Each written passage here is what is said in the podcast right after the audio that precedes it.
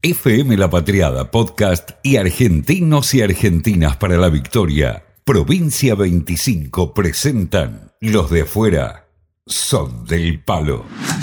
Una versión posta nacional y popular sobre lo que pasa por el mundo. Los de afuera son del palo. Desde allá, Lero Chiriano, Rosana Gallo y Juan Goldín. Y por aquí, Guadalupe Roverano. Los de afuera son del palo.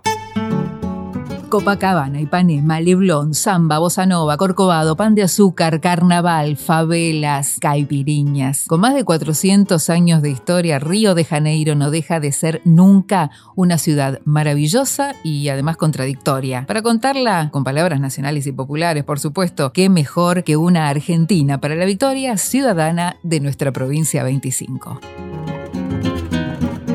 Bueno, hola, ¿qué tal? Yo soy Marga, Margarita Olivera. Soy argentina, vivo en Río de Janeiro, Brasil, hace mm, ya unos seis años, seis años y medio. Soy economista, soy profesora de economía de la Universidad Federal de Río de Janeiro y en particular estudiando temas de desarrollo económico, economía feminista y, pensando un poco esas cuestiones. Margarita, te estabas tomando un auténtico café do Brasil. ¿Qué, qué tiene el café de Brasil que otros no tengan? Es muy fuerte, es muy encorpado. Yo igualmente como viví un tiempo en Italia, estoy acostumbrada a cafés muy fuertes. Ahí cuando volví a Argentina era terrible, mucho más suavecito el café argentino. Entonces era hacer esos cafés bien cargados, poner 80 cucharadas de café para un poquito de agua. Acá el café es muy rico. ¿Y cuáles son las horas del café y cuáles las de la caipiriña allá en Río? El café es solo la mañana o con el, con el cigarro después del almuerzo. La caipiriña empieza cuando, cuando llega a la playa.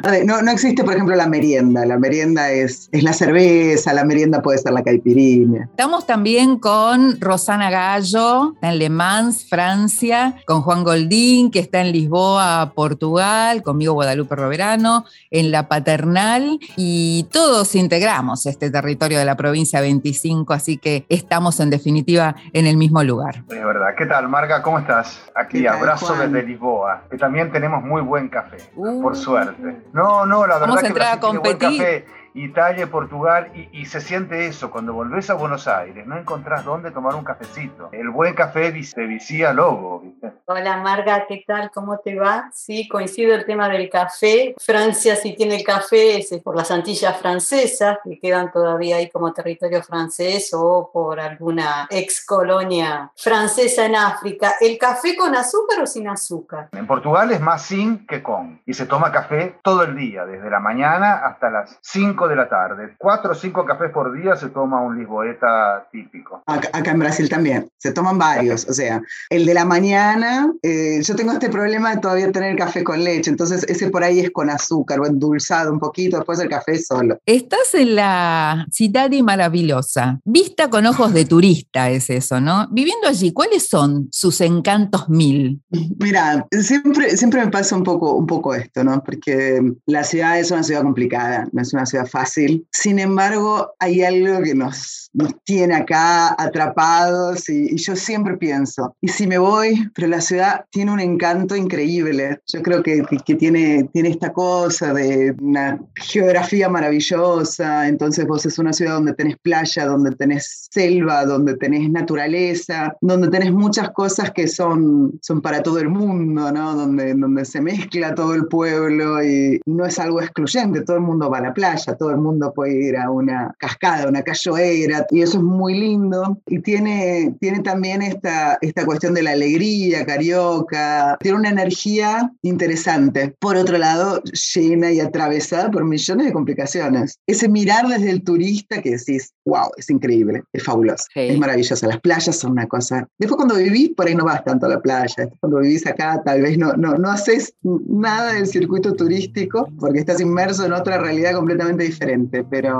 es una ciudad increíble. Olha que coisa mais linda, mais cheia de graça, ela menina que vem que passa, um doce balanço caminho.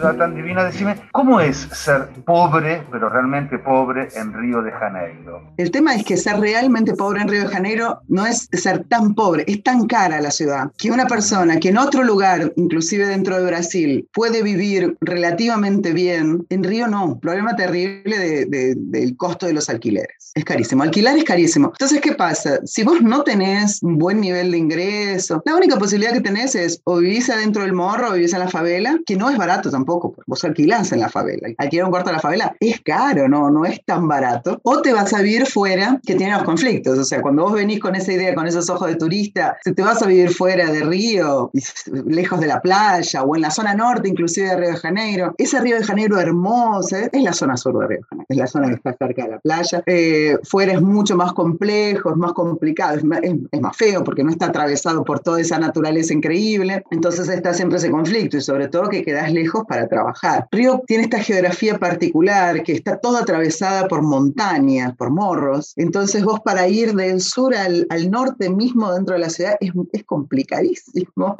Tenés que atravesar túneles todo el tiempo y eso es muy, muy engorroso. Por ejemplo, ¿cuánto sale alquilar un departamento de dos ambientes? Lo que pasa es que además acá los departamentos en general son grandes. Para conseguir un departamento chico tenés que buscarlo y en general son departamentos que tienen su cuarto de servicio, su baño de servicio, está todo muy atravesado por, por el pasado esclavista, etc. Entonces, pero por ejemplo, en Copacabana, 2.500, mm, 3.000 reales, unos 500 dólares, hablando de algo muy barato, ¿eh? no, no, no, no es algo, algo caro. Un sueldo y promedio. el salario mínimo, acá son 1.000 reales, o sea, 150 dólares. Vos necesitas tres salarios mínimos por, por lo menos para pagar el alquiler. De Francia no, no, no se entiende bien eso de que se alquilan en las favelas. Uno piensa, bueno, uno va a se instala en las favelas porque no puede pagar en un lugar. Entonces me gustaría que, que nos cuentes eso del tema del alquiler de las favelas. Es que en realidad el territorio ya está ocupado. Entonces el territorio ya es de alguien. Depende, depende después, cada favela, cada morro tiene sus formas, ¿no? Muchos morros están copados inclusive por el narcotráfico y tienen sus jefes de morro.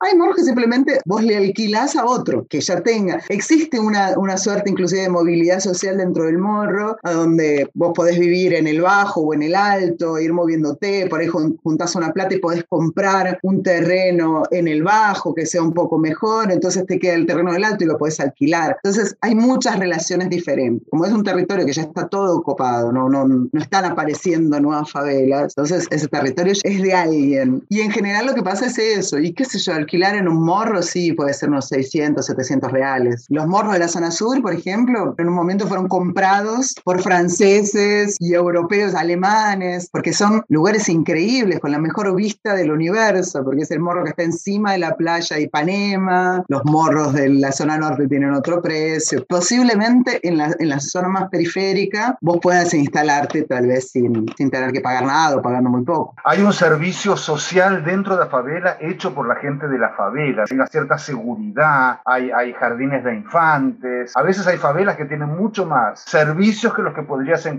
en la ciudad desde el Estado, o estoy equivocado. No, sí, sí, y sobre todo hay una cuestión que en general no se tiene en cuenta, que es que cuando vivís en la favela vivís mucho más comunitariamente. Entonces, estás mucho más contenido, ¿no? Mm. Más allá de todos los problemas, y claro que es, hay sobre todo en los últimos años creció muchísimo, ¿no? La, la violencia dentro de la favela, entonces tiene una cantidad de consecuencias, no es que, bueno, voy a militar en la favela que está buenísimo, porque hay gatillo fácil y ni que hablar si sos una persona racializada, si sos negro, etcétera. Bueno, las probabilidades de pasarla muy mal son grandes, más allá, digo, más allá del estigma social de, de vivir en la favela. Eu só quero é ser feliz. Andar tranquilamente na favela onde eu nasci. É, e poder me orgulhar.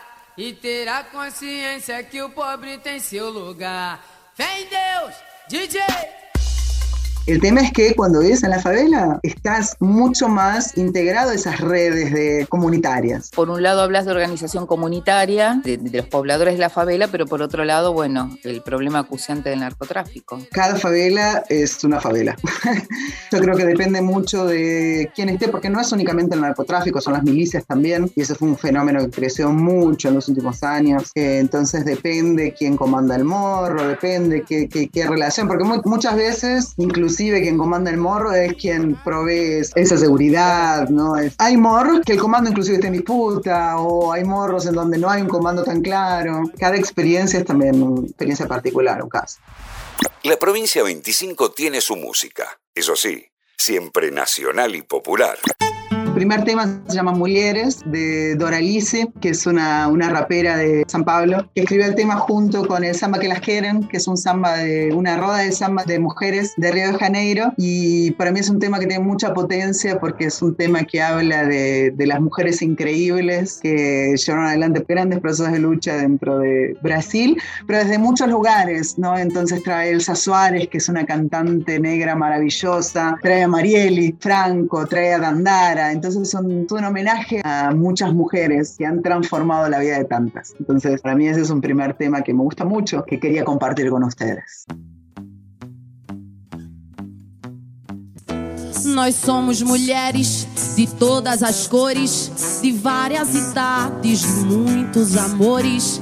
Lembro de Dandara, mulher foda que eu sei, de Elza Soares, mulher fora da lei.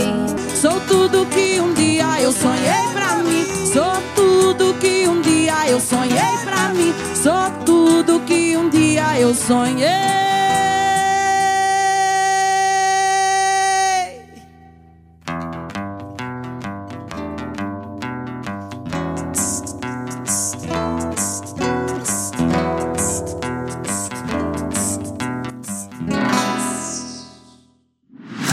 FM La Patriada Podcast. Los de afuera son del palo.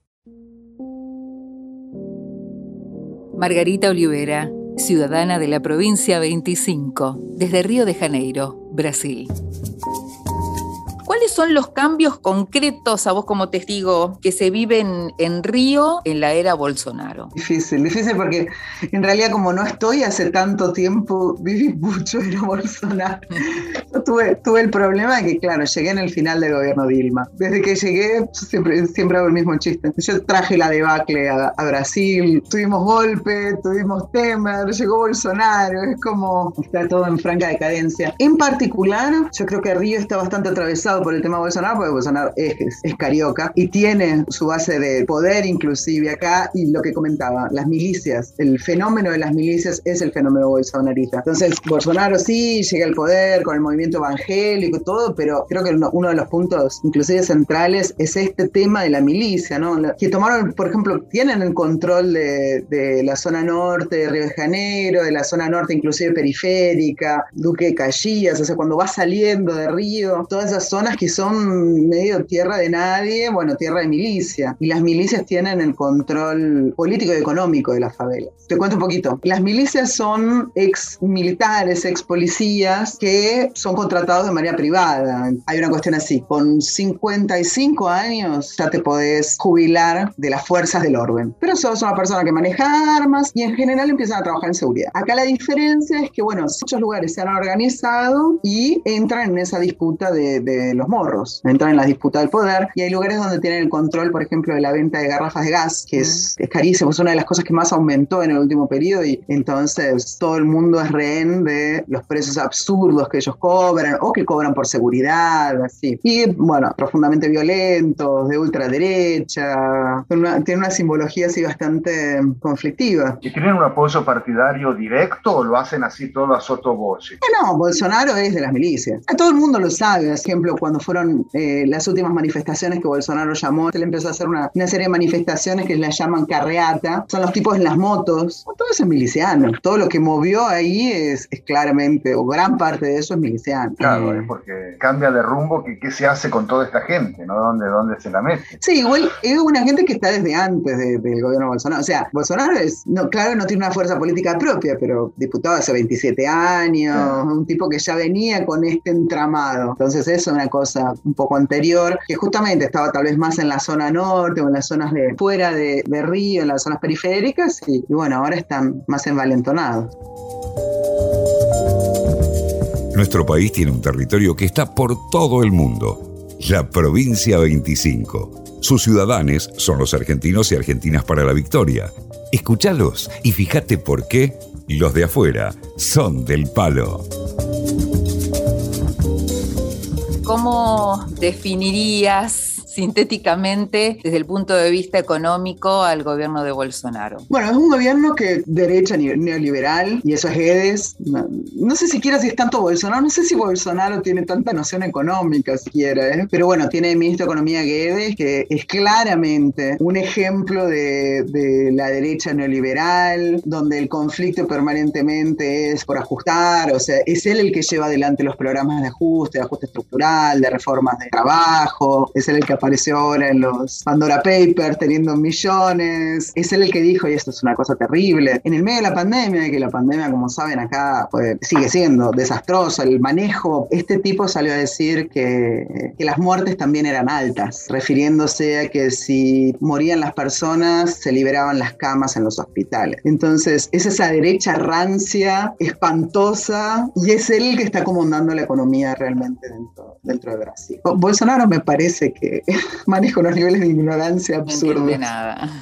¿Puedes hacer un paralelo entre lo que es la política económica del actual gobierno de Brasil con lo que fue la política macrista aquí? Sí, totalmente, totalmente. Estamos inclusive peor, así, la disputa está todo el tiempo en quieren privatizar todo. Creo que el sueño de Macri es tener que desde el ministro de Economía, porque es bien ese, ese espíritu neoliberal, privatista, ajustador, eh, relaciones con el de relaciones con las finanzas internacionales, con diferencias, ¿no? Porque Brasil no tiene el problema de restricción externa, por ejemplo, que tiene Argentina, no tenemos ese problema de la falta de dólares. Si bien está empeorando la situación, no se vive, bueno, las cuentas externas de Brasil son gigantes en comparación, entonces no se vive esa falta de dólares. Y la economía también no, tiene, en Brasil nadie habla de dólares.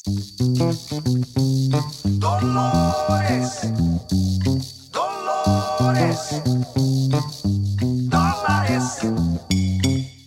Claro, es eso, no tienen la cabeza a pensar en dólares. Yo dejé de pensar en dólares. De golpe tengo, ay, a ver, ¿y cuánto estará ahora el, cambio? Porque no es algo que tenga cotidianamente en la cabeza y de golpe decir, uh, pucha, ¿cómo se fue? No, pero a mí me llama la atención cuando me dicen, no, no, bueno, porque comprar una casa en Río de Janeiro ya, que te cuesta un millón. Y yo dije, chao, con razón los alquileres son caros. Es un, un millón de reales que eh, que es mucha plata igual, pero, o, 600 mil reales, y dices, wow, qué caro, y, no, es, son 100 mil dólares. Entonces, lo que pasa es que no lo tienen, no, no está incorporado desde ahí. Eso es una, una diferencia. Sí, Marga, y ya que estamos hablando de economía, ¿nos contás un poquito qué es esto a lo que vos te dedicás, que es economía feminista? En realidad, la economía feminista es una corriente teórica dentro de la economía, bastante reciente, ¿no? Aparece en los años 70, 80, pero empieza a tener fuerza en los 90, en los 2000, y que en los últimos años ha crecido bastante, sobre todo en, Argentina, ¿no? Es una corriente que es interesante porque va a juntar un poco la,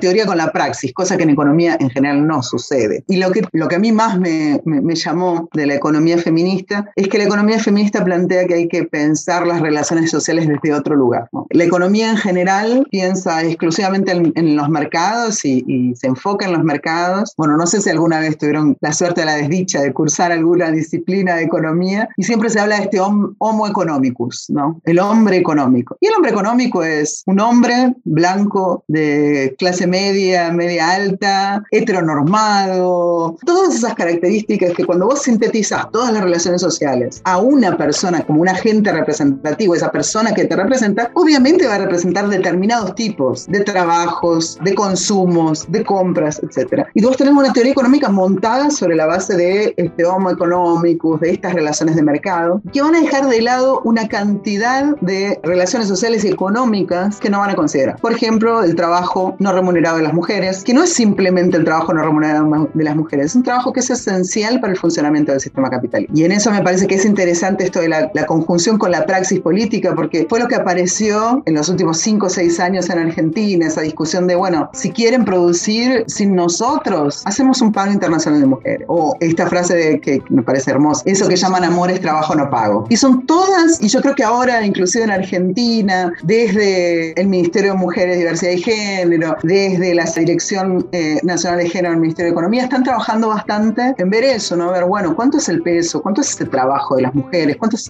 ese, trabajo que no se reconoce? La teoría económica no, no da cuenta de todo eso, no da cuenta de todo el trabajo de cuidados, porque como no pasa por el mercado, no, no existe. Y el tema es que también todo ese trabajo de cuidados va a implicar, va a tener, va a tener un efecto sobre sobre inclusive la vida económica de esas mujeres, que no van a tener tanto tiempo para inserirse en el mercado de trabajo, van a inserirse entonces en el mercado de trabajo con condiciones de alta informalidad, de, bajos salarios, con trabajos súper flexibilizados. Entonces se da una situación que, lo que decimos, ¿no? este, el sexismo, muchas veces atravesado por el racismo, y eso es muy claro acá en el caso de Brasil, hace con que toda una parte de las relaciones sociales y económicas no sean consideradas por la teoría. Y ahí es cuando llegan después los baches, porque se proponen políticas, por ejemplo, que son eh, neutrales, pensando que todo responde a ese ser abstracto, ese hombre económico, y las políticas que son neutrales, si vos tenés desigualdad, la política neutral aumenta la desigualdad. ¿Vos pensás que pudieron hacerse avances desde el momento donde se empezó a visibilizar el tema? Yo creo que sí, en algunos casos más tímidamente que en otros. Creo que en Argentina notablemente. En el caso de Brasil los avances son más teóricos que en la práctica, pero también porque estamos atravesados. Que no es simplemente un gobierno neoliberal, sino que es un gobierno súper misógino, machista, racista, porque inclusive después te viene con, no, pero damos la bolsa familia para las mujeres, o damos un auxilio emergencial que es duplicado para las mujeres que son jefas de familia, entonces miren cómo somos inclusivos. Bueno, tiene, tiene una retórica realmente tan, tan misógina y machista que es muy difícil, ¿no? Hay mucha persecución a todo lo que llaman la ideología de género, que es simplemente discutir, abrir la discusión para educación sexual integral, abrir la discusión. Bueno, cosas que en Argentina también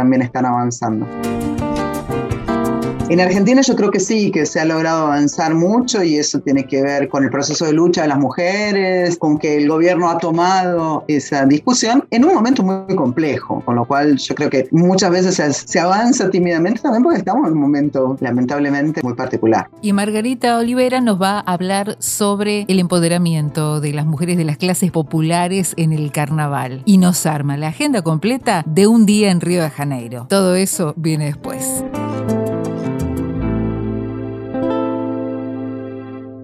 FM La Patriada Podcast. Los de, afuera, son del palo, son del palo. Una versión posta nacional y popular de los habitantes de la provincia 25 sobre lo que pasa más allá de nuestras fronteras. Los de afuera son del palo.